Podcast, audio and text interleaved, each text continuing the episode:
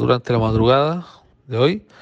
nuestro personal de la cuarta comisaría de Calbuco logró la detención de una persona adulta con amplio prontuario policial por el delito de tráfico de drogas que transportaba en un vehículo